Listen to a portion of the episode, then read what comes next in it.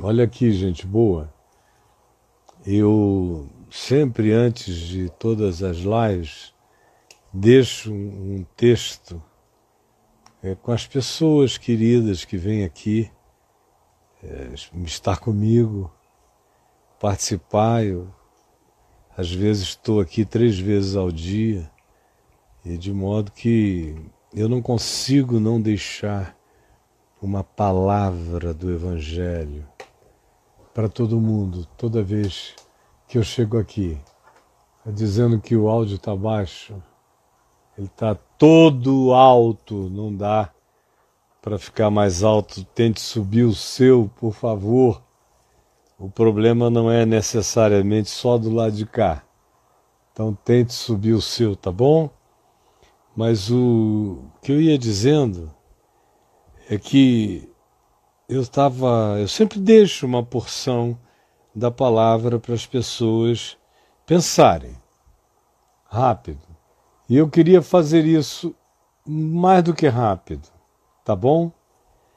Olhe só, aqui em, no Evangelho de Marcos, no capítulo 8, a partir do verso 27, se diz que Jesus e os seus discípulos partiram para as aldeias de Cesareia de Filipe, lá no norte de Israel, fronteira com o Líbano e com a Síria, onde naquele tempo tinha uma grande cidade construída por Herodes Filipe em homenagem a César, o imperador, uma cidade super sofisticada, bonita e pagã. Já desde quatro, cinco mil anos atrás, era um lugar pagão e depois virou centro de culto e adoração ao deus Pan, lá naquela região do Monte Hermon. Então é para lá que ele se dirige com os seus discípulos. E no caminho, Jesus perguntou a eles o seguinte: Quem dizem os homens que eu sou? Quem dizem os homens que eu sou? E aí eles responderam: Alguns dizem que tu és João Batista, que tinha sido decapitado há pouco tempo. Se fosse João Batista, era João Batista possuindo Jesus. Jesus estaria sendo um médium em tempo integral, habitado e possuído por João Batista. Era o que a cabeça de alguns pensavam era o que a interpretação religiosa, supersticiosa, ou de qualquer que fosse a natureza que as pessoas tivessem, aquele tipo de gente que dava essa resposta, era apenas o pensamento deles, e Jesus só ouviu. Não se diz que Jesus disse, poxa, que coisa. Não, Jesus só ouviu. Não fez nada além disso. Outros dizem que tu és qualquer um dos profetas, uma emanação de um dos profetas, de Isaías, de Jeremias, de Amós, que tu és uma manifestação desses seres através dos quais Deus falou no passado. E ele também não diz absolutamente nada o que o mundo diz sobre ele, o que a opinião pública fala dele, o que grupos e seitas e religiões interpretam acerca dele, ele não tem o que dizer, ele sabe que cada um pensa o que quer. E tanto mais quanto a pessoa esteja afastada, afastada de uma relação pessoal com ele, tanto mais quanto a pessoa, a pessoa não o conheça mesmo, com intimidade, proximidade, com relacionalidade, tanto mais ela vai pensar o que as impressões dela digam, o que a média do grupo com o qual ela conviva fale, tanto mais quanto as pessoas não conheçam a palavra, o ensino, o jeito, o modo de Jesus, mas elas estão sujeitas meramente à interpretação de natureza psicológica, sociológica, estética. Estética. Mas e daí? Jesus não se preocupou, nem se contrapôs a nenhuma dessas coisas. Apenas lhes perguntou: Mas vós, vocês que andam comigo, que dizem que creem em mim, vocês, o que me interessa é o que vocês que dizem que estão tão juntos de mim pensam a meu respeito. O quê? O interesse dele é na resposta dos discípulos. O interesse dele é na resposta daqueles que dizem: Tu és meu mestre. Eu aprendo a viver contigo. Em relação a esses, ele quer saber o que eles pensam. Então Pedro lhe disse: Tu és o Cristo. Tu és Deus conosco. Tu és o absurdo. Tu és o inominável, indizível. Tu és o Cristo. Tu és o Cordeiro imolado antes da fundação do mundo. Tu és o, o sentido e a razão de todas as coisas. Tu és o Cristo. Tu és aquele em quem todas as esperanças humanas habitam. Tu és o Cristo. Tu és o Cristo. A isso e com isso se interessou Jesus, como a gente lê em Mateus 16, do verso 13 ao verso 20, quando ele disse, após Pedro dizer isso, Tu és o Cristo, o Filho do Deus vivo.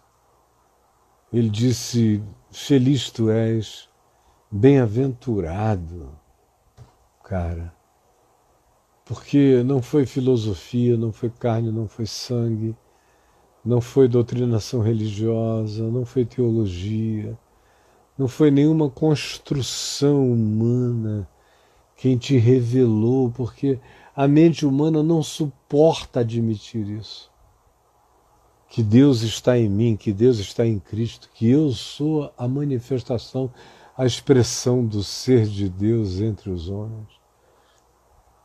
Se não for uma revelação que faça a gente carregar esse acolhimento no coração, ninguém chega a essa conclusão, ninguém, sozinho não. A nossa conclusão é João Batista, é um dos profetas, é um cara extraordinário, é um inspirado, é um iluminado, é no máximo isso. Agora, é Deus feito homem, o Cristo, o Filho do Deus vivo. Só o Pai pode revelar, não, não vem de carne, de sangue, de conjectura, de cerebração. Não foi nada disso quem abriu os teus olhos, mas foi o meu Pai que está nos céus. Só para concluir, a maioria dos crentes fica muito preocupado com o que os outros dizem sobre quem é Jesus e brigam, discutem, fazem planos, montam estratégias, marketing de divulgação, da imagem de Jesus, da pessoa de Jesus. Ficam preocupados em como Jesus está sendo visto na sua geração. E imaginam modos de fazer um track para ver se a interpretação, a percepção das pessoas sobre Jesus muda. E a gente faz de tudo, a gente faz os nossos planos de evangelização, de divulgação. A gente se veste com a cara que a gente deseja que Jesus tenha para os outros. Porque a nossa preocupação é, é ganhar os outros no sentido de tê-los em conformidade conosco. Tê-los em conformidade conosco. Mas Jesus não pensa assim. Sobre o que os outros pensavam, não adianta, enquanto o indivíduo não tem uma revelação divina, ele vai imaginar o que ele queira. Até que ele tenha uma revelação que vem do Pai que está nos céus. Até que o coração dele espontaneamente derrame, incontrolavelmente derrame, absurdamente derrame. Tu és o Cristo, o Filho do Deus vivo. Bem-aventurados sejam todos aqueles que receberam essa revelação e que fazem e trazem essa convicção e essa confissão no coração. Jesus, como todo dia eu te peço que a tua palavra tão singela, tão simples, abra o entendimento de alguns ou de muitos. É o que eu te imploro, em teu nome. Amém. Meus queridos, hoje eu convidei o meu amigo Carlos Bregantin para conversar comigo, fazer uma live. Quando para que ele suba aqui a qualquer momento, ele vai, vai, vai aparecer. Está sendo invocado de maneira digital. Tudo bom, meu irmão? Está me vendo bem? Como é que está o nosso enquadramento? Olha, você tinha que botar um pouco mais de teste em você, só está pegando a tua sobrancelha. Legal, aí já está você. E eu, como é que estou? Estou aparecendo inteiro ou estou cortado? Você está ótimo, está cada vez melhor. Então, puxa vida, meu irmão, eu, eu não mereço isso, eu acabo crendo. Não, e, e, e, estavam reclamando do som, agora ficou melhor. De fato, é, né? estava um pouco mais baixo, mas agora ficou melhor. Sei. Eu não sei bem ainda o que, que está acontecendo aqui. Eu vou verificar. Hoje me deram uma dica de algo que eu deveria fazer. É. Alguém falou: olha, bota no modo avião, porque eu já notei que todas as vezes que você está usando os microfones esses sem fio e o telefone toca, porque às vezes toca no meio da conversa, alguém toca. É. Aí corta o som do outro. Isso. O teu fica, mas o do outro vai embora. Exato. Aí hoje de manhã eu já botei no modo avião e tal, fiz o programa todo depois disso, uhum. recebi essa instrução e ficou tudo bem. Não, aí não. eu vim já preparado para fazer isso com você, porque é mais confortável. Não fica isso pendurado assim no meio. É, Mas aí começou a dar problemas. Falei, bom, vamos voltar ao bom e velho microfone com fio. e aí, Brega, tudo bem, é. meu mano?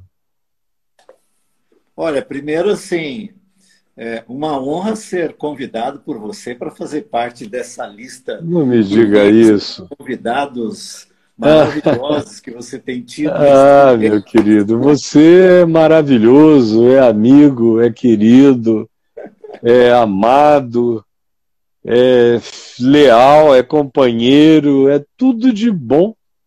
De modo que é meu privilégio, meu prazer ter você aqui comigo hoje.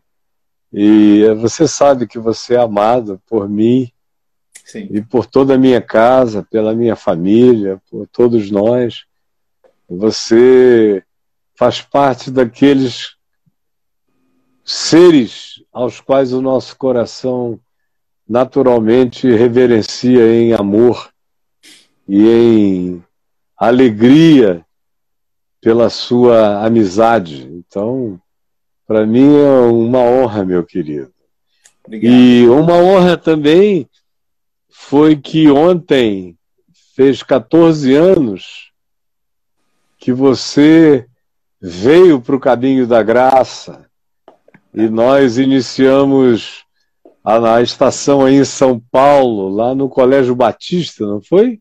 Foi, Caio, foi. É, no Colégio Batista. Na, na verdade, você, nos dias 10, 11, 12 13 de maio de 2006, você fez quatro noites de conferências Uhum. durante o dia você estava no hotel aqui nos Jardins, atendendo gente, fazendo reuniões também.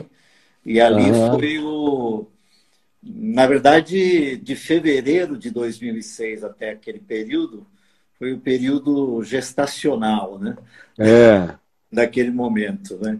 É. E, e, e a, naquelas quatro noites no Colégio Batista, é, em uma das noites você me apresentou para o auditório e, e, eu lembro que eu passei um caderninho, peguei uma lista de e-mails de pessoas que queriam e que uhum. quem sabe, poderiam vir fazer parte né, de uma comunidade. E ali era dia 13, a última reunião, e eu marquei para começar no dia 21, que seria o que domingo beleza. depois. Né? Uhum. E, uhum. Então, ontem, de fato, nós completamos 14 anos. Há 14 é. anos. Era um domingo, 10 horas da manhã, na rua Bílio Soares, ali pertinho uhum. do país, quando nós começamos a É, e parece que foi ontem, isso é um clichê, né? Mas, na realidade, o que, é que a gente pode fazer a respeito? Parece que foi ontem mesmo. Parece. Não faz 14 anos. Parece Eu mesmo. me lembro, me lembro bem do dia que a gente falou ao telefone Sim. E sobre você vir para o caminho da graça, Sim. eu estava num quarto aqui nesse andar, que é o segundo andar. Uhum. Tem atrás dessa parede aqui do, do meu escritório, tem um quarto, até amplo. E eu atendi o telefone aqui em cima, andei, sentei na cama Desse quarto, tem lá duas, três camas, é um quarto onde os filhos e netos ficam quando vêm. É. Eu sentei lá, aí você começou a falar e eu me lembro nitidamente, eu deitei para trás na cama, fiquei olhando para o teto enquanto eu te ouvia.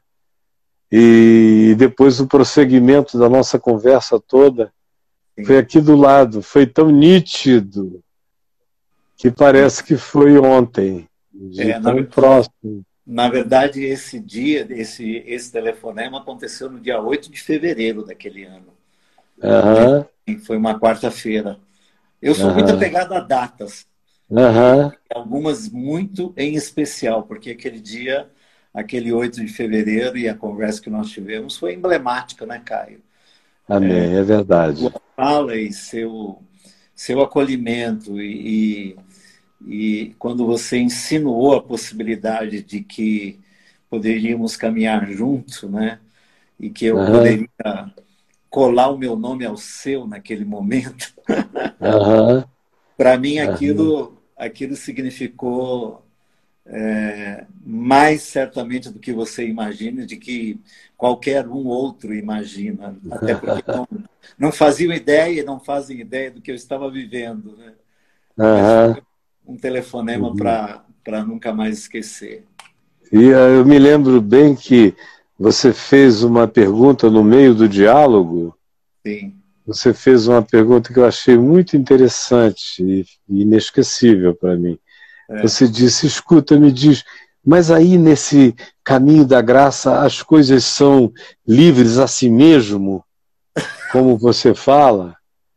Aí eu falei, olha, desculpa, meu querido, se não fossem, é, eu não estaria aqui. Eu, eu larguei tudo também para viver liberdade e na fé, na consciência. Então, no dia que não for, é porque já não é, não será mais, porque enquanto for, haverá essa liberdade. É. E como a gente conhece, e sente, expressa, vive, é. juntos agora, já há 14 anos. É, eu lembro que eu lembro que eu perguntei outra em seguida dessa pergunta, acho que eu perguntei também se a comunidade, né, o grupo, que eu ainda não tinha me familiarizado com os uhum. vocabulário né, que você tinha até proposto, as designações. É. Depois é que fui entendendo a questão da estação do caminho, por ser o movimento Caminho da Graça, e eu uhum. perguntei assim: e eu posso fazer do meu jeito? É. se, se não, não é lei nem é obrigatório, mas se você puder man, manter o mesmo modal, a mesma matrix é. de comunicação, cada uma dessas palavras tem significado, conteúdo teológico, neotestamentário, sim, que sim. fazem parte do tipo de alerta, de mensagem e de provocação que a gente está trazendo para ver Sim. se os sentidos se acordam, se Sim. despertam, né? Sim. Embora a gente, de fato, eu creio, tenha se conhecido lá no Center Norte. Não foi isso? Foi, Caio. É, é, eu, na verdade, assim, eu, eu li né, você lá naqueles. É, eu tinha sido ordenado em 83, não é? Uhum. é? na época, eu e você estávamos com 26 anos, 27 anos, naquela, naquela fase, porque a gente tem a mesma idade. Uhum. E eu lembro que chegou-me é, por um seminarista da igreja que eu pastoreava na época. Hoje ele é pastor é, na Igreja Batista em, em Washington, né? já tá, está lá há mais de 25 anos, mas ele era seminarista lá no Seminário do Sul. Não é? Uhum. E ele foi te ouvir em algum lugar, acho que lá na, lá na Betânia, lá em Niterói, e ele mandou para mim duas fitas cassete do Seguir a Jesus, o mais fascinante projeto de vida.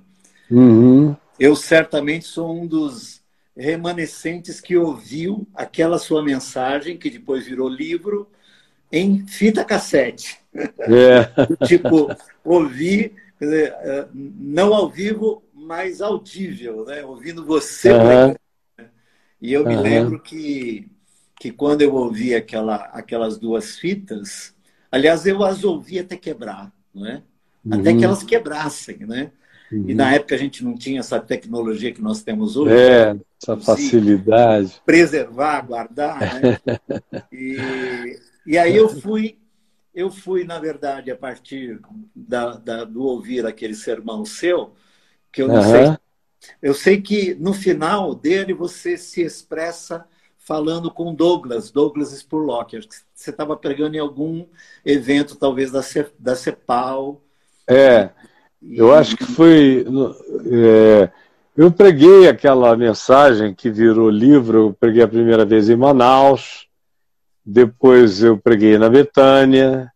Depois eu acho que eu preguei numa reunião do SET, tá, que é onde o Douglas era o, o supervisor. Ele, sim, sim. O Ed estava lá sim. bem jovem. E, e, alguns outros, né? Wilson, Nobu Wilson, e tudo mais. É. Muita gente.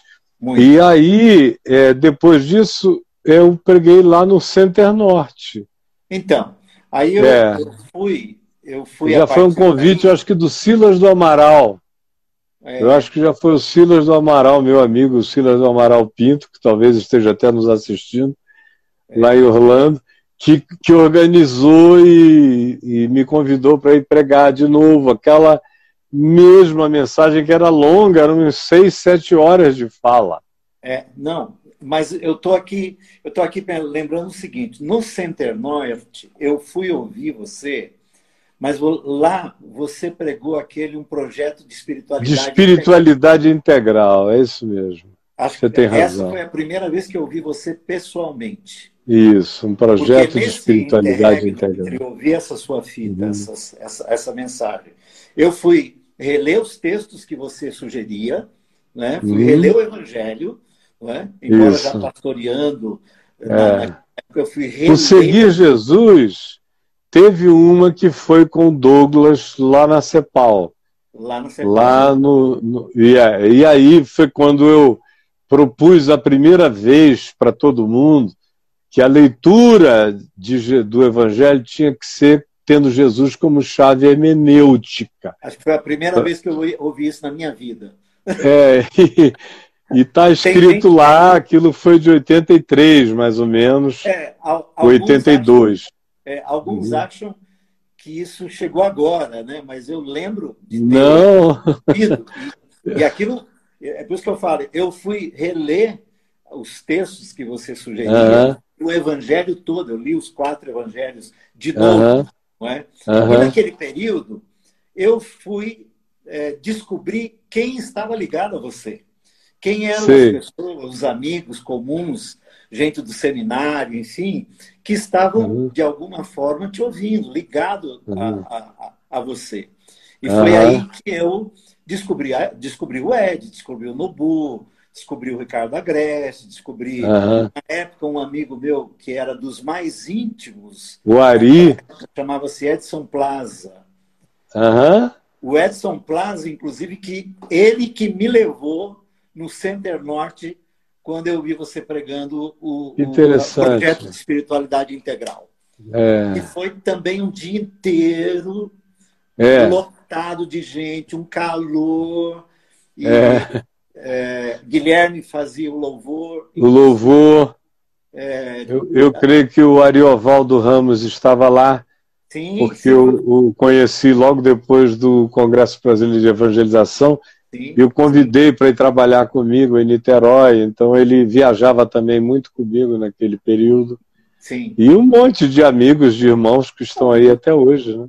É, Quase todo verdade, mundo. Na verdade, assim, eu lembro que eu acabei naquela época, aí já em 86 eu fui no primeiro congresso da CEPAL, meu, Uhum. Eu, eu, debutei num evento interdenominacional. Já que a minha uhum. era batista bem tradicional, né? Uhum. raramente a gente se dava esse tipo de encontro.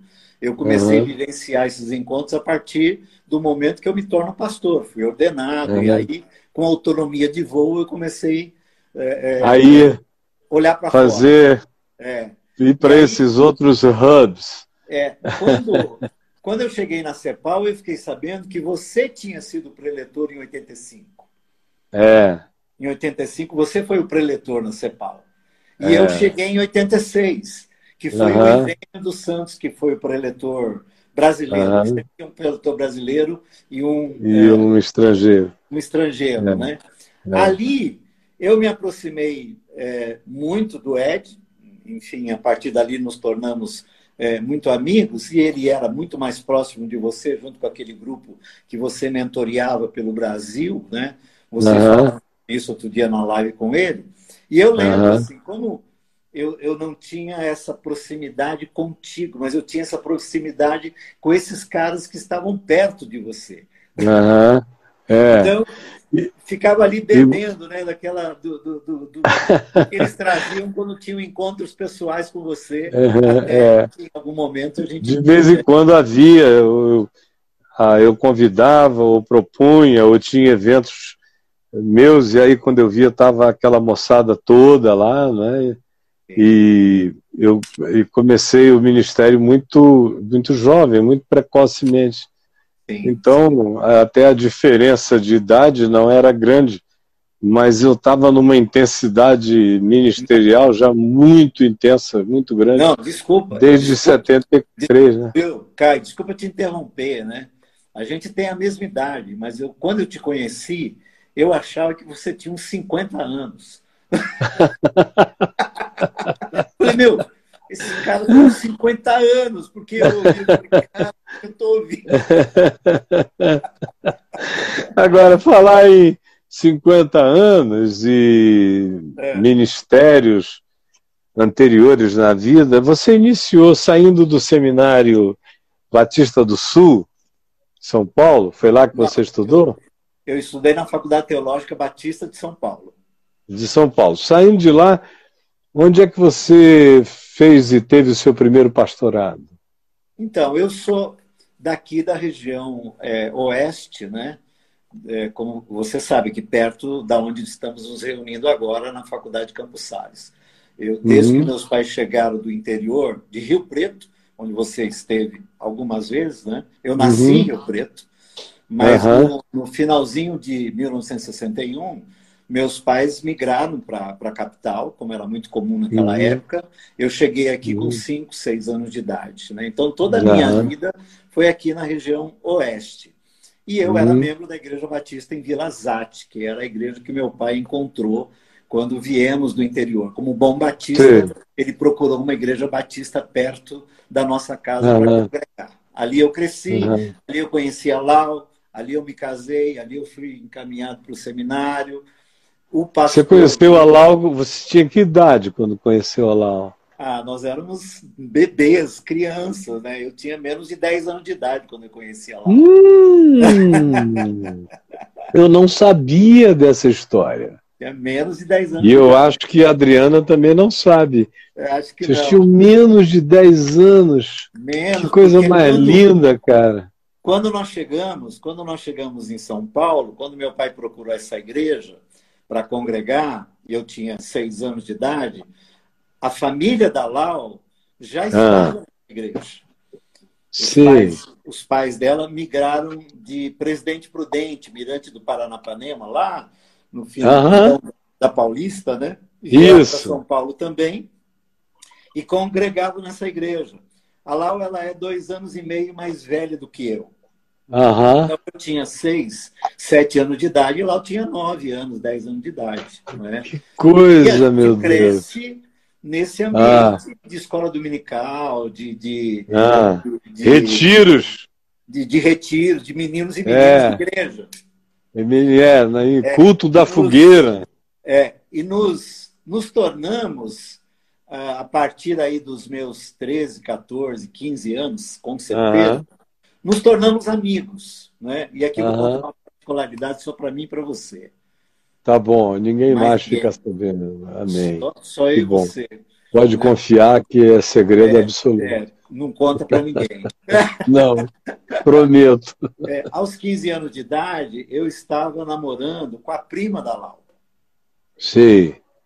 E, e a Lau é, era mais velha do que nós, né? tinha 17, 18 anos. E eu namorei essa prima da Lau e o namoro com essa prima nos aproximou ainda mais no ambiente familiar. Não é? Sim. E aí, uhum. lá pelas, é, pelos meus 17, 18 anos, rompi esse namoro e comecei a namorar com a Lau. Eu comecei a namorar com a Lau com 18 anos, em 1974. Uhum. E sabe onde nós nos declaramos, onde ela, ela entendeu o que eu estava querendo com ela? Ah. Conhece a Praça Onde? Seca em Jacarepaguá? Eu conheço. Lá. O que, que vocês estavam fazendo lá, meu Deus? Foram Bom, até a Praça Seca. É, para molhar, para molhar a boca. É, você, le, é, você lembra dos, dos, dos, intercâmbios entre juventudes? Claro, de igreja. Na época a gente chamava de mocidade, lembra disso? É, intercâmbios é. entre juventudes. Nós, a nossa juventude aqui da Igreja de São Paulo fez um intercâmbio com a Igreja é, Batista de. de Jacarepaguá. É. O pastor era o. O que era reitor do seminário. Ah, o Malta, o Davi Malta? O Malta, Davi Malta. É, o Davi Malta é, meu amigão. Então, faleceu há pouco tempo, não faz muito tempo. tempo que ele faleceu, não. Pareceu bem idoso. É, isso, é. bem idoso, é. Sou muito eu... amigo de uma parte da família dele. Sim. Não, São muito. Ligação, eu sei. É, amigos, por exemplo, do meu filho Ciro.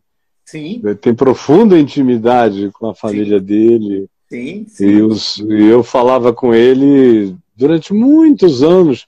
Ele era um homem idoso Uhum. E, mas ele entendia o que eu queria e o que eu estava propondo. E ele tinha uma alegria profética na minha vida, estimulava e largava tudo e ia onde eu estava falando. Ele sempre foi uma pessoa que carregou na direção da minha vida uma reverência uhum. e um estímulo extraordinário, embora ele fosse uma pessoa muito mais velha do que eu. Sim. Ainda mais naquele tempo, não é? Porque hoje em dia você tem 65 anos, uma pessoa tem 90, ela é bem mais velha que você. Sim. Mas quando você tem 25 anos e a outra pessoa tem 50 e tantos ou 60 e te trata assim, é, é um abismo que não tem nem como é um abismo. É você explicar, não é? De modo Mas, que é, é, o Davi Malta, então, foi lá na igreja dele, em Jacarepaguá? Então, isso que você está falando é fato, porque ele era é, eu, óbvio, não tive intimidade com ele, mas ele era de um carinho, percebia-se isso com a juventude, com a meninada. Tanto que as é. nossas juventudes, eu lembro que nós passamos um final de semana, talvez com um feriado, né, um desses feriadões. Né? Lá e eu fomos é, negociando o nosso namoro, não é? Uhum. na ida, negociando. Né? E ali, no, no, no, numa, das, numa, das, nossas conversas na Praça Seca, né? ah. foi que é, confirmamos nosso amor, nossa paixão e o nosso desejo de caminhar junto e voltamos namorando. Voltamos. Que maravilha! Naquele ônibus da igreja. São Paulo foi que houve a publicação do nosso namoro. E deu muito trabalho, né? Deu muito trabalho. Ah. Foi uma coisa muito simples. Naquela época, essas questões eram bem complicadinhas no ambiente de, de igrejas, ah. famílias, essas é. coisas todas. Né? Mas nós vivemos... Muita negociação. Era quase um casamento é, árabe, né? Palestino. Tinha que chamar os anciãos, conversar. Os pais falavam, era muita história no ambiente exatamente, eclesiástico, exatamente. o negócio era pesado. E quando, quando nós conversamos e começamos a namorar, eu, eu era é, da indústria farmacêutica, é, ela trabalhava também numa multinacional de jeans, a Leves, né? E nós começamos a planejar, porque eu tinha, eu logo que conversamos, eu disse, olha, eu quero casar com 22 anos. Aos 22 ah. anos. Foi bem assim, né? Não tenho vocação para ficar esperando. Exatamente. Não, muitos anos, tinha... não. Caio, naquela época tinha essa coisa da castidade, né? De você. Claro, não tinha. Até porque. A palavra da vida recomendava que o primeiro beijo fosse do altar. Pois é. Você não lembra? Eu lembro. Sim. E até porque, para uhum. você exercer funções no ambiente da igreja, né? E era o nosso caso, tanto eu quanto ela, desde os uhum. 17 anos liderando, né, ministérios, é. na época departamentos, enfim, né? E era uma igreja grande, não era uma igreja pequena, uma igreja que passava de 500 membros, né? Então uhum. a gente tinha uma juventude com mais de 100 jovens e para liderar. Você tinha que ter um. Ser como é, puro, é, casto e santo. Você não né? deveria parecer santo, você tinha que ser. É, tinha que ser mesmo. então, nós tínhamos, algum, nós tínhamos alguns acordos né, para que pudéssemos continuar exercendo as lideranças né, para as quais certamente nós tínhamos vocação, enfim, né?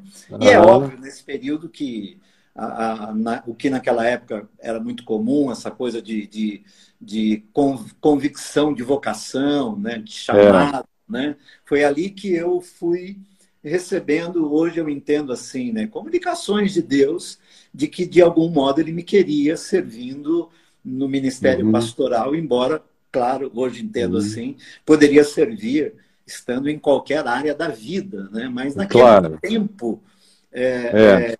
Era ah, quase impossível é, é, naquele tempo modo alguém apaixonado pela pregação, pelo cuidado, pela atenção aos irmãos e ao próximo, que é. tivesse um coração solidário, que se comunicasse bem, que fosse fluente, veemente, entusiasmado como Apolo e tivesse alguma percepção e capacidade de expor com pedagogia mínima, razoável, se você, qualquer um ser humano na igreja que fosse assim, já carregava imediatamente mais do que a suspeição, a designação de que se você dissesse que não queria ser pastor ainda, eles diziam, mas é só por enquanto, daqui a pouco você vai querer. Você vai. Daqui a Agora, pouco você tem, vai querer. É, tem, uma, tem, um, tem um dado que, que eu penso que, não sei se talvez tenhamos conversado em algum momento da nossa vida, dos nosso, nosso caminhar, mas que fez uhum. naquela época muito sentido e, de alguma forma, hoje sei que, que houve um, uma interferência de Deus também. Eu sofri, aos oito, nove anos de idade, uma infestação uma grave de toxoplasmose foi quando eu perdi a visão. Né? Uhum. Eu, até hoje tenho uma dificuldade grande para enxergar, enfim. E isso aconteceu lá. A toxoplasmose, naquela época, ela não era tão identificável como é hoje. E a toxoplasmose, ela elege as retinas como órgão de choque, não é?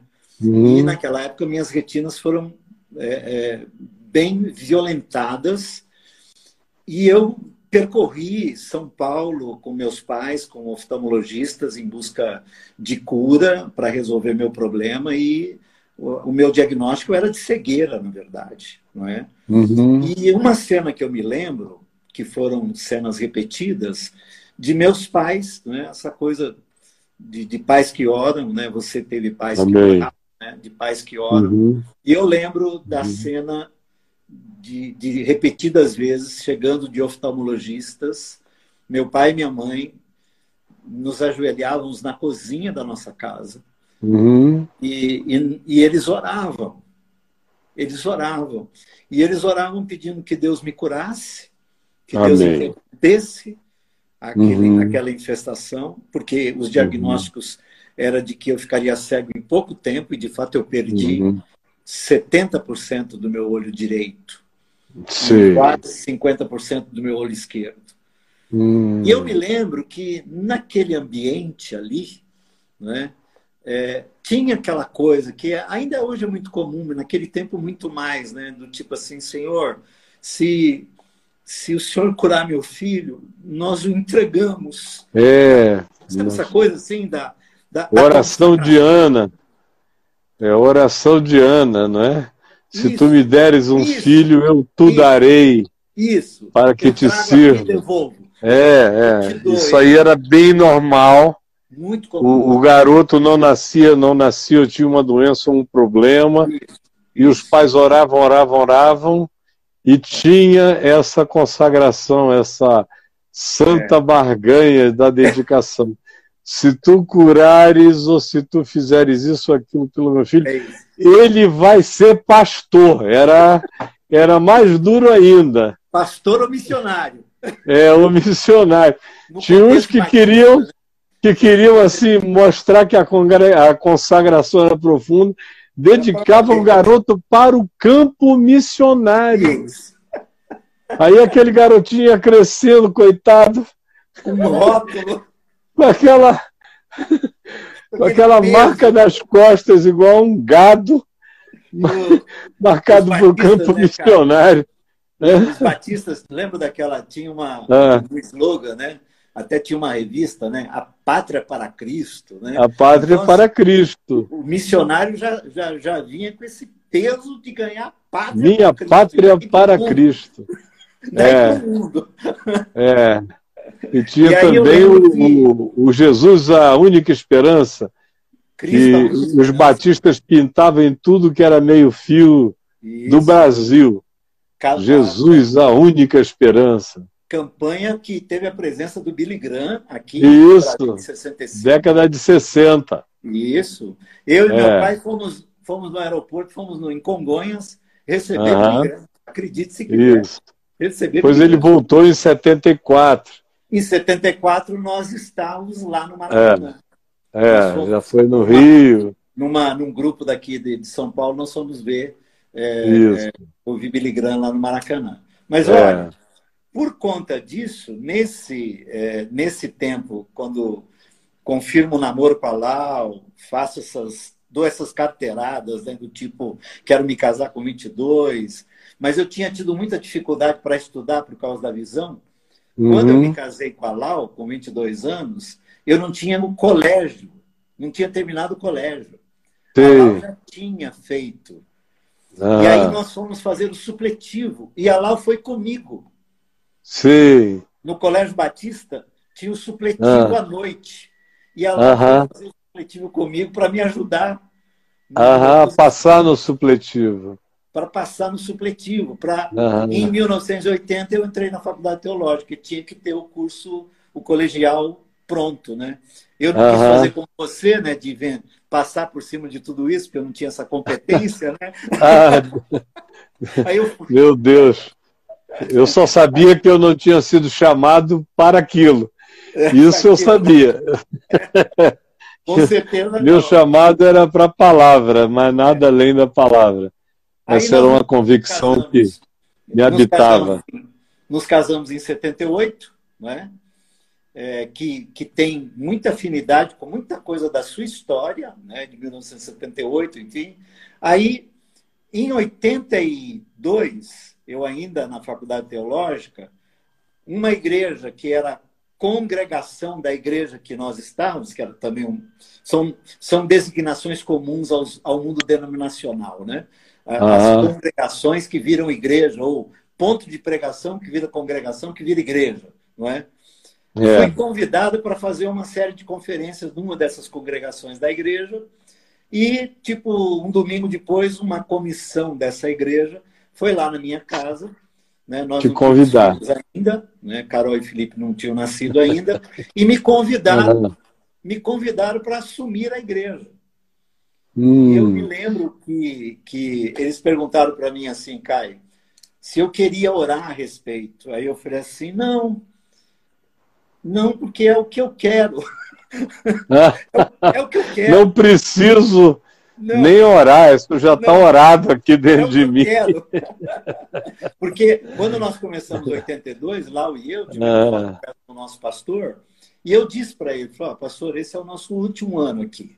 Né? Eu pretendo ir para alguma outra igreja onde eu quero servir melhor né? e não ficar sob a tutela de um pastor militar, tirando uhum. déspota, aquele estilão uhum. é, bem comum àquela época, e eu queria é. ter uma experiência comunitária, né? Naquela então, época e hoje em dia convidou, também, né?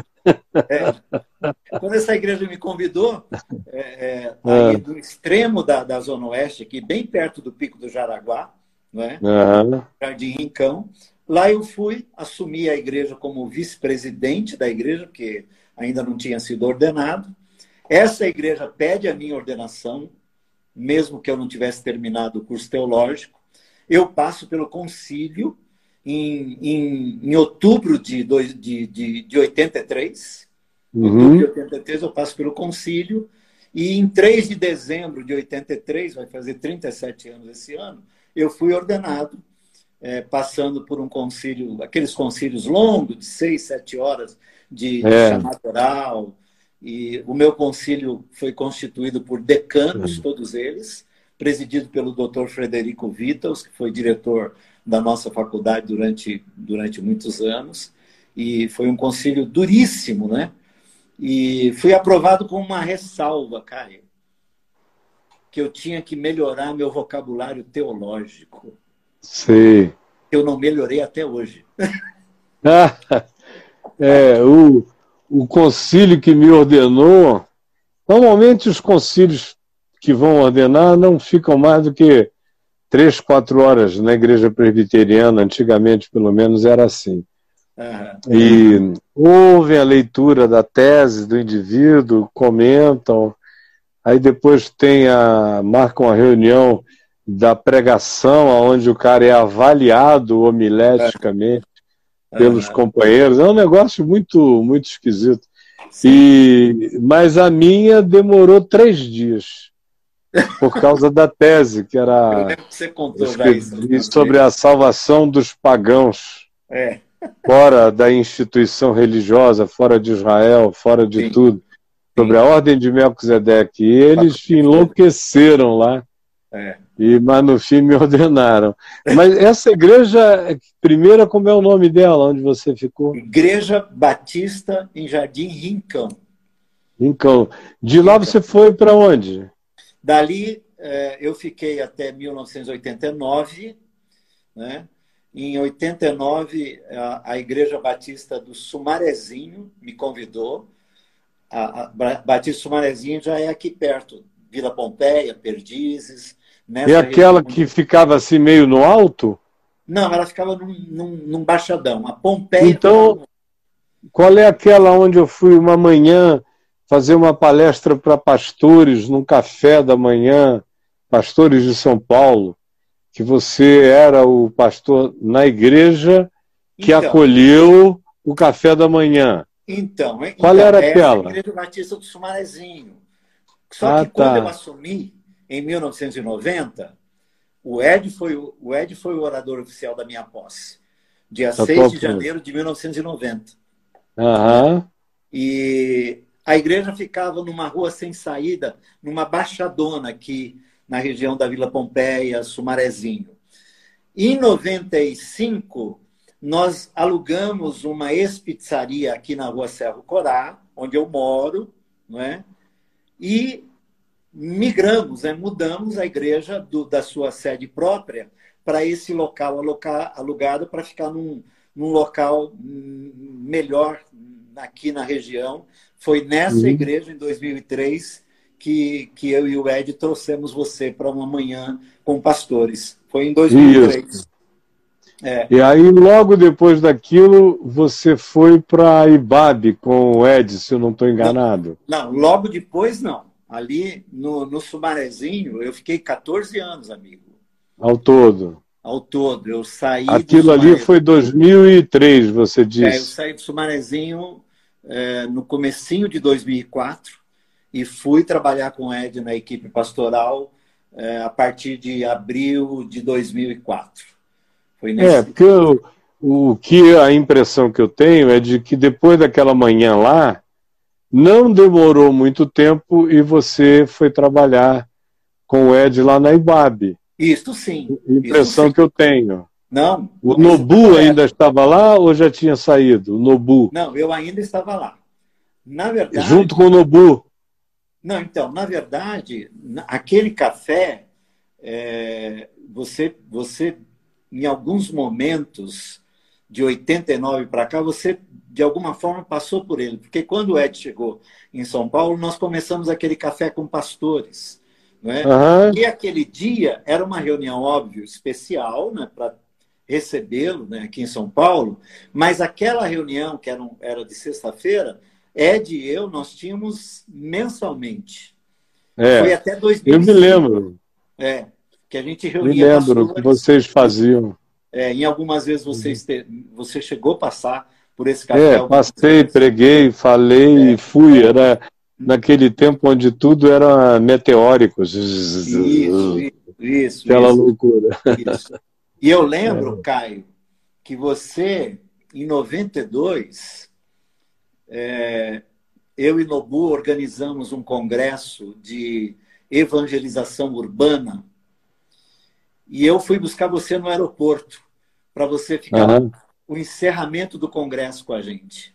Uhum. Foi em 92 e você ficou hospedado na casa do, do, do Ladislau, que era casado com a irmã do Fausto Rocha. Lembra disso? Isso, lembro. Lembro. Graças Isso. a Deus a minha memória ajuda bastante é, é, também. Mas é. eu me lembro, me lembro de tudo. Ah. E, e as coisas que eu não lembro imediatamente, se você mencionar um detalhe, acende o mundo inteiro. É, não, aquele, é, aquele congresso, eu lembro, é, eu lembro que nós, quando eu fui buscá-lo no aeroporto, nós íamos conversando, uhum. e aí eu uhum. dei toda a, o que tinha acontecido durante a semana toda, e aí, quando você chegou na sexta-feira, você fez o, o fechamento, uhum. e foi um, foi um momento é, assim, muito, muito especial para uhum. nós todos aqui naquela, naquela época. Uhum. Mas aí, voltando em 2003, uhum. uhum. é, eu, eu, eu, naquele ano, na, na, no último dia do ano, dia 31 de dezembro de 2003, eu terminei de fazer a São Silvestre, cheguei, cheguei para a reunião, sabe aquela, aquela reunião da passagem do ano, o culto? Uhum. É, é, da passagem do ano, né? Isso. Eu olhei para a igreja, eu lembro assim, olhei para a comunidade e uma coisa no meu coração diz assim, acabou. Uhum. Sabe assim? Acabou. Sim. E aí terminou, deu meia-noite, aquela coisa e tal, ia, ia ter um jantar. Eu fui para uma sala que tinha lá no fundo da igreja e nada, não estou espiritualizando, não é. Mas uhum. Dizendo que foi. Foi o que foi, né? Me ajoelhei, falei, uhum. então, Senhor, mas assim, não é mais aqui e é aonde? Uhum, não veio nada, não veio nada, né? E aí, uma amiga muito querida, talvez ela esteja nos ouvindo aqui, ela foi lá e eu falei, falei, mana, não sei o que está acontecendo. Ela falou, eu sei. Eu falei, é mesmo? Você sabe? Eu falei, eu sei. Você não fala mais para esse povo. É mesmo? E é interessante quando ela falou isso, eu, eu, eu aquilo ganhou meu coração. Uhum. No melhor sentido disso, né? Nada, nada contra a comunidade. Não, aquela coisa assim, uhum. assim, olha, é, é, você não, não tem mais o que dizer para esse povo aqui. Uhum. Tem uma, alguma outra coisa está acontecendo. Nossa, uhum. eu não fazia ideia. Porque aí o Ed volta de férias, né? E ele me, me liga, né? E nós fomos correr na USP. Aí ele, se ele tiver aqui, ele vai confirmar isso, né? Ele falou assim, ô Brega, você está pensando em continuar no Sumarezinho esse ano? Eu falei, não. Eu falei, não. Não. Ele falou, é mesmo? Eu falei, cara, então precisamos conversar. Porque Silvio e eu, durante as férias, conversamos e tal. E a gente queria muito que você é, fizesse parte da nossa equipe pastoral e tal, não sei uhum. o que. Uhum. Ah, não acredito nisso. e aí foi. Né? Em abril de 2004, estava lá. Aliás, é, eu, eu recebi a notícia da partida do Lucas e chorei muito lá, no, uhum. no ambiente do culto. Do culto da Ibabe. É, lá. Uhum. Quando era uhum. tenda ainda. É, eu me lembro eu, bem. Lembro muito da... daquele momento. Daquele momento. Uhum. É. 2004. Uhum. E, e é interessante, meu Deus, você estava falando aí um monte de memórias é. começaram a me vir à mente, ao coração, e daquele período todo, e me lembro de tantas coisas é, daquele tempo.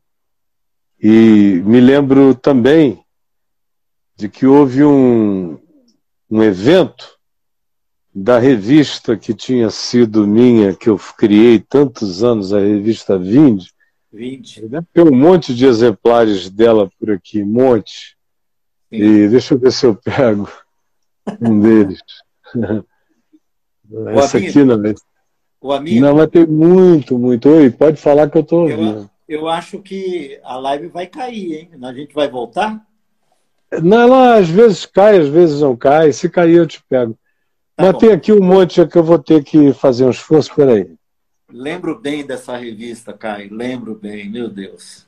Ela marcou época. Nossa, meu Deus. Ela chegou a ser a revista, a segunda revista mais Nossa. vendida Nossa, da editora 3. Era Isto É. Não, e em segundo lugar, a revista Vinde.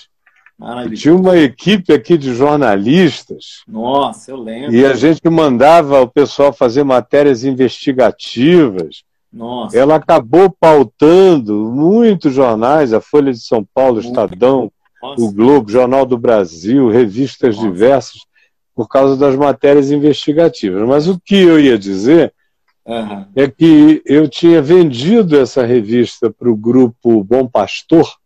Sim que, que pegou boa parte da equipe que trabalhava comigo e que acompanhei bem isso aqui. É, o processo todo, Carlinhos, Omar, vários deles foram para São Paulo e tudo mais. Então, é, houve um evento de promoção da revista Vinde Eclésia, da virada da revista Vinde Eclésia, já tinha havido, mas houve um evento promocional grande em São Paulo, e eles pediram para eu ir falar nesse evento. Sim. E estava todo mundo lá, a moçada inteira, inclusive gente de vários outros lugares do Brasil, como o meu amigo Ricardo Barbosa, Sim. aqui de Brasília. Sim. Meu vizinho estava lá também com a Tininha. Tinha muita gente.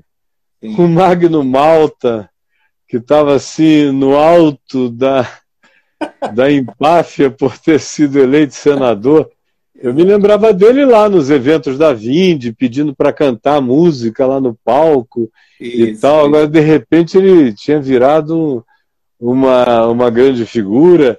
E pessoas com atitude tão esquisita, eu olhando assim, eu, eu conheço esse povo todo, só Deus sabe de onde, né? E, mas conheço intimamente. E agora eles estão aqui, assim, parecia que um vírus tinha mordido, eles estavam num outro paralelo. E eu tinha que pregar, preguei Isso. e procurei um lugar bem confortável para ficar. Uhum. Eu estava com a Adriana, então eu peguei, sentei eu, Adriana, Ed e Silvia e acho que mais dois irmãos ou três mas aonde eu senti que tinha um aconchego no auditório, depois de eu ter pregado. Eu me, aí eu me lembro nitidamente da Silvia dizendo: ah, o Ed, o, o Brega está com a gente, e eu e o Ed estamos muito felizes de tê-lo lá. Ele, aquele pastorzão, abraça todo mundo, inclui todo mundo, meigo com todo mundo está dando uma tranquilidade, uma folga muito grande. Eu e a Adriana lembramos dessa afirmação nitidamente e nos relembramos outro dia, quando eu bati um papo com o Ed aqui numa live. Quando uhum. acabou, a Adriana lembrou disso outra vez. Uhum. A gente falou da Silvia, como ela é uma mulher fina, elegante, uhum. e naquele dia ela foi tão meiga e gentil com a descrição que fez do fato de que você tinha acabado de chegar e estava dando toda a tranquilidade, tinha abraçado as ovelhas com muito carinho e elas a você. Então eu me lembro bem dessa chegada. Você, é. você ficou lá até 2000 e quanto? Foi até 2000 e comecinho de 2006, quando conversamos, quando conversamos é. em fevereiro e, e deflagramos e o, o, caminho o caminho. É, Isso, é. Foi.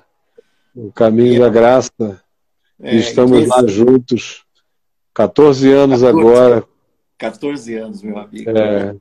Agora, Tanta viu, coisa. Caio, o que uhum. eu, eu, tenho, o que eu, é, uma observação né, desse nosso tempo de, de quarentena, né? É, como, como nós, do movimento Caminho da Graça, sem qualquer arrogância, soberba ou presunção, em absoluto. Uhum. Quem nos conhece sabe disso. Mas uhum. como nós que começamos, né, praticamente na virtualidade, né? Porque é. muito do movimento Caminho da Graça brotou no seu site, né? É, era, era o portal, o site que deflagrou tudo. É, brotou, é. brotou lá, é. brotou é. em Manaus, né? Eu lembro que. Não, eu digo, mas o Caminho da Graça, é. ele nasceu realmente do Café com Graça e do meu sim. site. Sim, que sim. era o, naquele tempo caifá.com. Isso, e exatamente. foi dali. Era a única mídia de comunicação Exatamente. em 2003. Para nós era aquele ambiente ali, não é? E tudo veio de lá e agora é. a gente voltou, né? Nós estamos.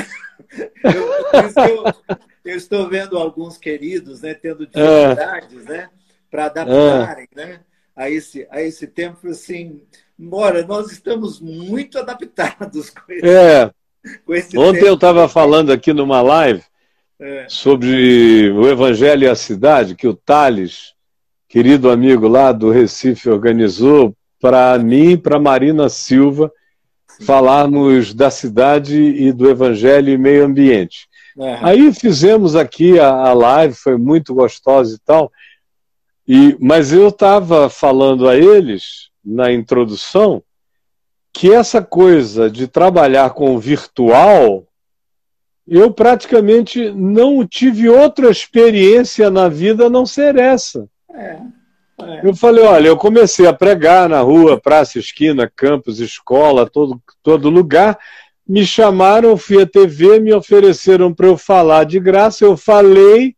É. E aí nunca mais parei de falar a minha cabeça se encheu de virtualidade, porque eu sabia com quem eu estava falando, eu imaginava as casas, os hospitais, os hospícios, as clínicas, as famílias, os sofás de napa, os doentes, as redes, as beiradas de rio, aquele monte de cenários Na minha mente era quase como apertar e deixar entrar os comentários. Eu já é tinha aquilo tudo. E passei o resto da vida de 73 para frente, Sim. trabalhando com o que a gente chama de presencial, Sim. com Sim. milhares e milhões de pessoas nos eventos presenciais, e alcançando infinitamente mais gente através do virtual, que naquele tempo era a TV e o rádio. Antes da internet. É. Então, quando a internet chegou, ela já chegou tarde na minha é. vida. Eu, é verdade, eu não é tive nenhum problema de adaptação, como agora. Sim. Nessa história de quarentena. Eu estou em casa há décadas e décadas e décadas, falando ah. com gente, só que agora é mais fácil. Aham, sim. Agora é mais fácil. Eu tenho equipamento ali embaixo, que é caro, e que você tem que mobilizar um monte de gente, fica muito mais bonito. Claro. Não estou usando agora por causa da pandemia e eu liberei os funcionários para me proteger. Claro. E, e agora, mas estamos aqui, ó, você aí, eu aqui, dentro do Instagram. É. Falando, só nós dois, não precisa de ninguém. Exatamente. Só meu e, dedinho ó, aqui, eu te puxo e a gente fala. Exatamente. E ó, deixa, deixa eu lembrar uma coisa.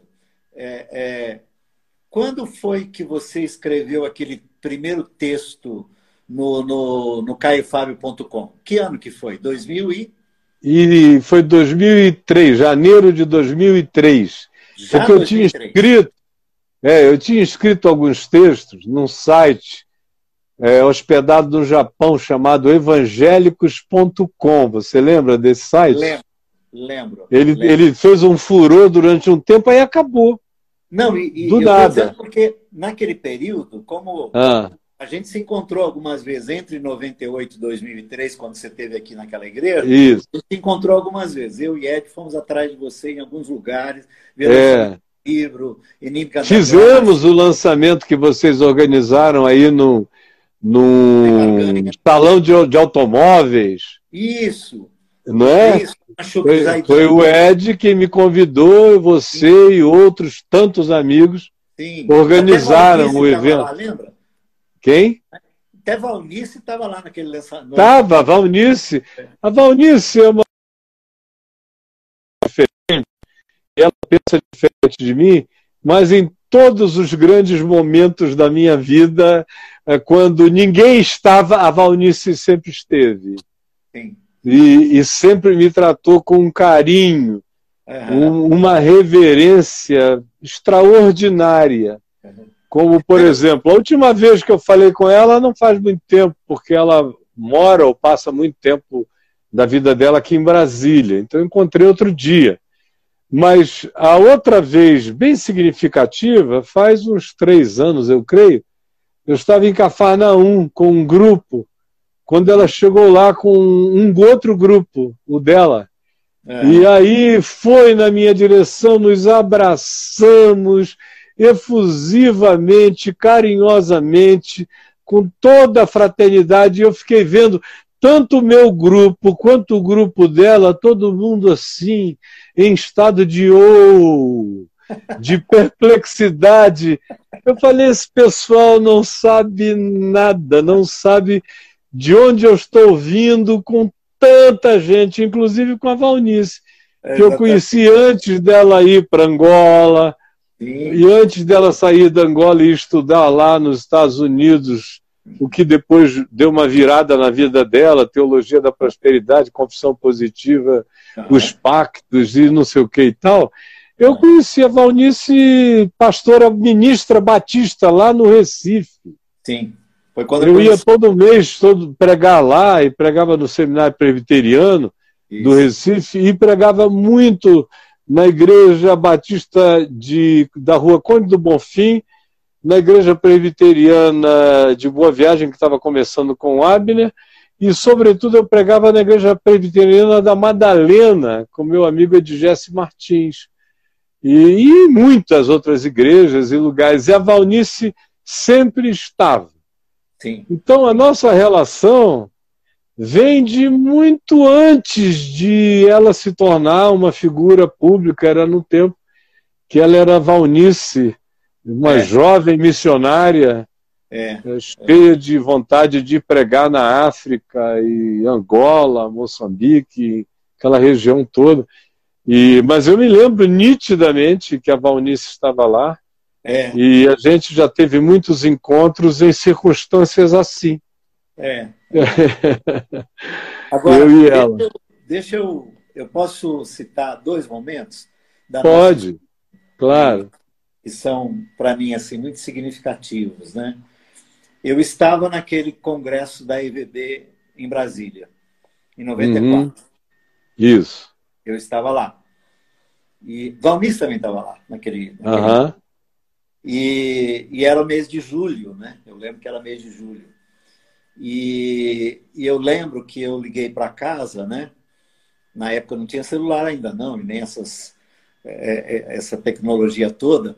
Liguei uhum. para cá e a Lau falou para mim assim: bem, tá tudo bem, aí tá tudo bem, tá? Ela falou: bem, tá tudo bem, mas é, eu falei: mais o quê? Ah, o Felipe está internado, meu filho. Uhum. Felipe está internado. Felipe sofreu com uma bronquite durante muitos anos. Uhum. hoje não mais. Deus colocou a mão Graças a Deus. E ele está uhum. curado. Nunca mais teve nada. Hoje está com 32 anos. E na época ele tinha, ele é de 88, ele tinha seis anos de idade. E eu estava falando com a Lau no escritório da, da, da, da presbiteriana. Isso, aqui da 314. É, Igreja Presbiteriana de Brasília. É. Uhum e você passou. Uhum. E você viu que eu estava eu tava chorando. Eu uhum. sou chorando, né? Eu choro, né? Uhum. E eu estava chorando com, com... E você entrou. Uhum. E você me perguntou o que estava acontecendo. E eu falei, falei ah, meu uhum. filho está internado, assim. E uhum. eu fui de ônibus para lá, sem recursos, mil quilômetros, enfim, né? É. E não era como é hoje. Hoje você, você é de qualquer lugar do mundo, não agora, mas em outros uhum. tempos, você, você ah, tô indo embora e vou, né? É. Mas, em 94 não era tanto. Não era ainda assim. É, e eu lembro que uhum. eu lembro que você é, que é algo que eu admiro profundamente você, a capacidade que você tem de, de olhar e, e encontrar a alma é, de uma pessoa uhum. no olhar é? e no abraço. Né? Seu olhar e uhum. seu abraço é uma coisa muito complicada. Aí daqueles que têm que passar por isso. Graças a Deus. Né? É, se o amam, ótimo. Né? Mas é. se é um problema. É um problema, porque vai ser sincero, meu irmão.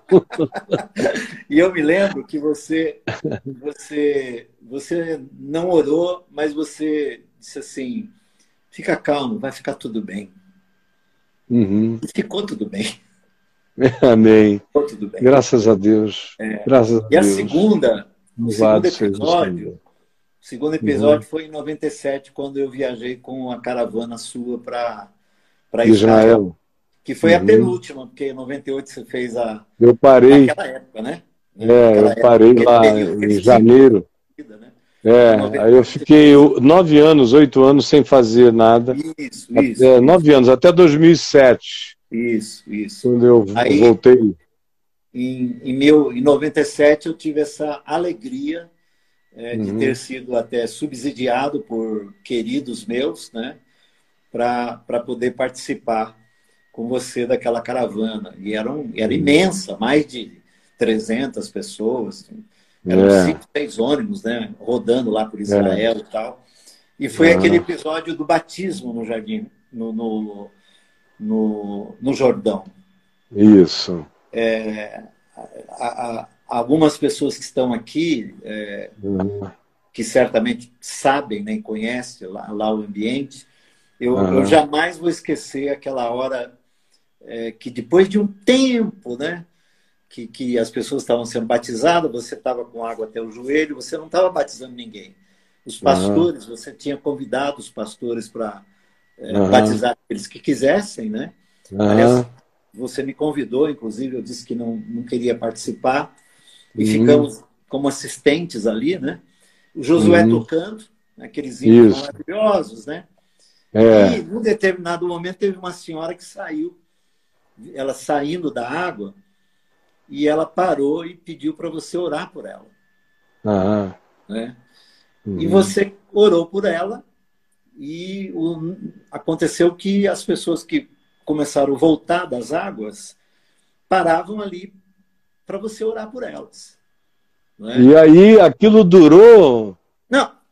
Eu, de olhos fechados, Não. eu entrei num, num mundo paralelo. O Jerry, o Jerry que estava com câmera, ele desligou. É. Desligou a luz, desligou a câmera. O Josué parou de, de, de, de tocar, que acho que não aguentou mais. É. É. Dedos, Foi né? passando uma hora, duas horas. É. E, e eu, não, eu não senti o tempo, eu fiquei totalmente dormente. Não, eu só fui acordar depois, num, num é. episódio que eu não sei se eu já te contei. Não, eu, eu queria te contar o meu episódio ali. Né? Tá, então me conta o teu, que depois eu conto o que aconteceu ali naquela fila. É, porque. Muito estranho aquele dia. A gente estava assistindo né, aquilo, né? E, e, e, assim, meio naquela assim, né? Do tipo assim, mano, ah, não vim aqui para isso, né? Não vou passar por isso, né? Ser batizado e pedir para o pastor orar e tal. Isso é coisa de. Eu já sou pastor batizado. É, pastor, uma igreja é? batista. batista, mano. Para que, que eu vou me batizar de novo? aí, é, aí eu, eu, eu. Mas aí quando teve um determinado momento que deu aquela coisa, né? Do tipo assim, pô, eu, eu vou lá pedir para o Caio orar por mim. Porque uhum. eu tinha uma oração no meu coração. Uhum. Quando, eu, quando eu imaginei ir para Israel. Eu uhum. tinha uma oração que eu tinha no meu coração. Que eu não contei para ninguém. Sim. Para ninguém. Para ninguém. Eu tinha ela no coração. Que, aliás, eu, eu, eu orei e chorei quando estava subindo para Jerusalém. Uhum. Chega em Tel Aviv e sobe para Jerusalém. É. Eu subi no entardecer. Eu é. chorei é. de, de, desidratar. Uhum. Né? Aí, aí eu falei, vou lá falar para o Caio lá por mim. A gente tinha se encontrado uhum. nos elevadores do hotel e tal, ser muito é, demandado, enfim. Aí, ah, vou lá. Aí eu eu cheguei e falei, pastor, ora por mim. Uhum.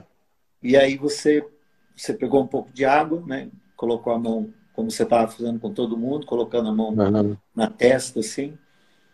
E aí que é o lance, amigo. Uhum. Aí, é, aí é que é o lance. Porque aí você, você ora a oração que estava no meu coração. Aham. Aleluia. Louvado seja o Senhor. Ah, que coisa linda. Meu Deus do céu, cara. Que coisa linda. Meu Deus do céu. E aí, me, melhor disso, né? Melhor uh -huh. disso. É, quando a gente voltou para o ônibus, aí escureceu. E nós ficamos ali, porque, pô, não vou deixar o Caio sozinho aí. Vamos, a gente ficou, né? É. A gente vai ter que arrastar o Caio dali, porque você estava -huh. mais fortinho, né? Fortinho, Muito mais pesado. Pô, a gente vai ter que tirar esse cara. É, é. Com a água na, no, no, pé, na perna, estava ficando gelado. Imagina. Não, e era e, e lá, depois das 5 horas, esfria muito. Né? É. Ficou frio, né? E a gente é. ficou até o último que é. quem orou. E um dos meus amigos, companheiros que tinha ido comigo, né? Foi com a gente. E ele viveu a mesma experiência quando você orou uhum. ele. Uhum. E aí. E você eu... sabe, o que aconteceu é que eu entrei num mundo paralelo. Eu é. realmente não sei de mais nada. É. Quando eu comecei a orar pelas primeiras pessoas, eu me desliguei totalmente do espaço-tempo, do frio, do gelo, do, de todas as coisas. E é. fui orando, orando, orando, orando. Ah, literalmente eu não estava pensando, eu não estava nada, eu só estava sentindo as pessoas. Absolutamente sentindo. Parecia que eu e a pessoa nos tornávamos um toda vez que eu tocava na pessoa. Sim. E foi passando, eu me desliguei do tempo. Até que chegou uma determinada hora em que a minha mente fez um bloqueio. E eu falei, aí eu dei uma despertada e falei, interessante, a minha mente bloqueou, mas eu, tem gente aqui pegando em mim, pegando na minha mão para botar na cabeça, eu não queria nem abrir os olhos, para não estragar a maravilha do que estava acontecendo, para não foi... jogar foi, foi. não jogar nada errado no manjar que estava servido ali. Aí eu continuei, só que eu comecei a orar em inglês. E aí fui embora, orando em inglês por mais um monte de tempo. E o que tinha acontecido naquela hora que a minha mente bloqueou, quem me contou depois foi a dona Dilma, que estava Dilminha. lá ao lado, dona, dona Dilminha. Dilminha. E as pessoas que ficaram paradas olhando é que me contaram. Isso. Que quando é, elas sentiram que eu dei uma parada, e eu, quando eu comecei, comecei em inglês. E foi mais um tempão orando em inglês por um monte de gente, até que chegou uma pessoa em que literalmente eu senti que tinha um, um, um pano cinza entre eh, marrom, desculpa, entre mim e ela, mentalmente falando. Foi quando eu abri os olhos e falei inglês com ela e ela me respondeu em russo. Aí, aí eu falei, bom, eu entendi por que que de repente a cor, a linguagem, a sutileza do processo deu essa estancada. Aí eu perguntei se ela entendia inglês, ela disse que sim, eu orei por ela. E aí a dona Dilma viu que eu estava já acordadão, me pegou e falou: Bom, chega, tá escuro, o senhor vai pegar uma pneumonia, está aqui há horas sem sentir nada, anestesiado, mas o corpo está sentindo. Aí foi a hora que nós fomos. Então eu nunca mais vou esquecer também daquele dia ali Não, no Jordão. Aquilo, aquilo na, na linguagem, na, na, linguagem cibernética que a gente usa hoje, que você usa muito, e a, a, a gente ouviu isso de você algumas vezes, mas ali eu hoje tenho a sensação é, de que Deus abriu um portal ali. É.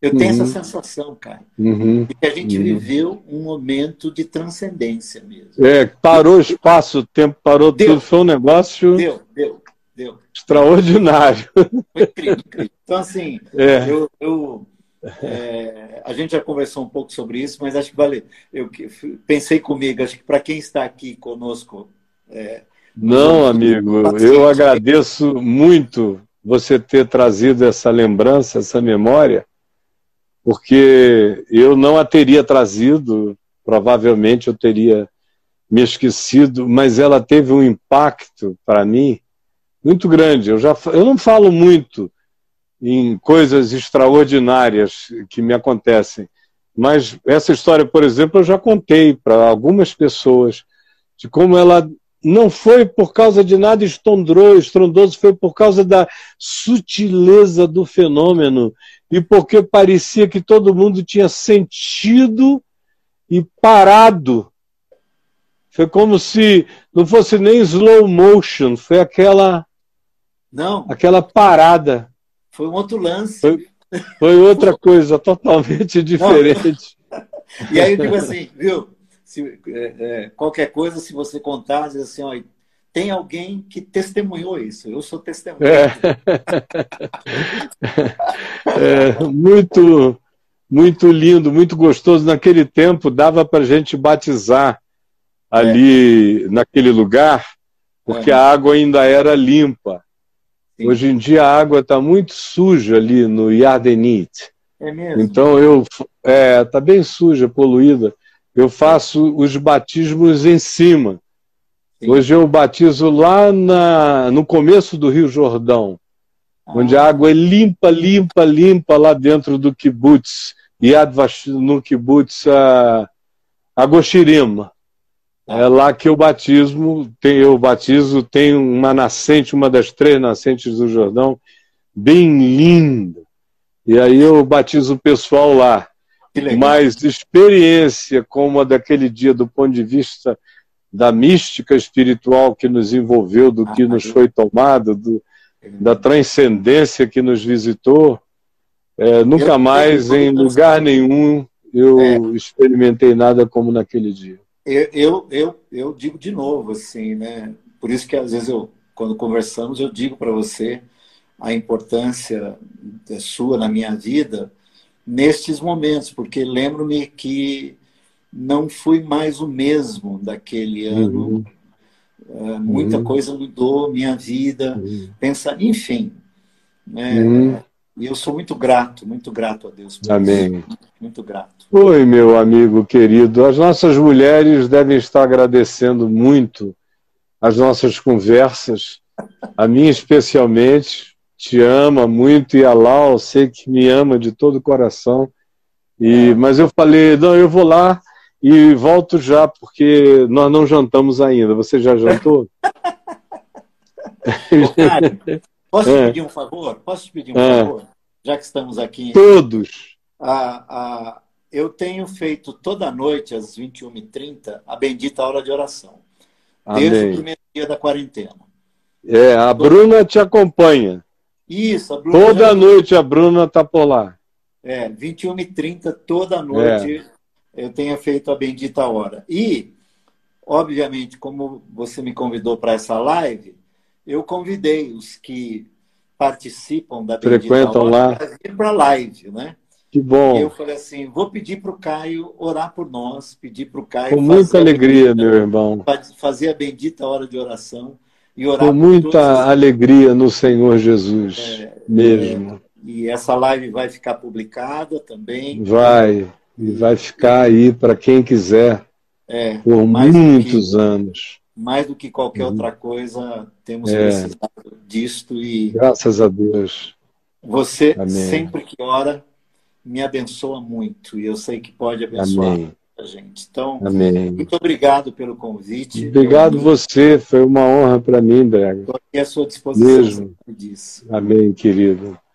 Você está sempre. Essa é uma realidade que constrange a mim, a Adriana, a minha casa, sempre é, é, é a sua disponibilidade em amor para fazer as coisas, para acolher, para atender, para ajudar. Eu fico com meu coração esmagado de constrangimento pelo teu carinho, pelo teu amor e de toda a gratidão na presença de Deus, meu irmão. Graças a Deus, Senhor Jesus, eu eu estou aqui com o meu irmão nessa conversa, nessa conversa oração que nos traz à memória tantas lembranças lindas, Verdade. tanta graça, Verdade. também de relance, tantas dores, perplexidades, sustos no curso dos anos. Verdade, pai. E ao mesmo tempo essa manifestação sublime da tua presença. Ah, Deus. Da tua decisão de fazeres as coisas acontecer apesar de nós. Oh, Deus. Da tua do teu olhar, é. do, da tua atenção para com um irmão através da vida da gente. E como é infinitamente maior do que nós mesmos, és tu Verdade. És tu em ação de amor.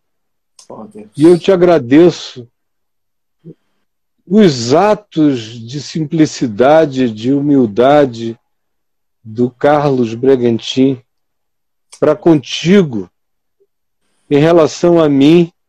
Oh, e, é, e foi por isso que a tua misericórdia se derramou tão abundantemente, oh, sempre sobre ele apesar de mim.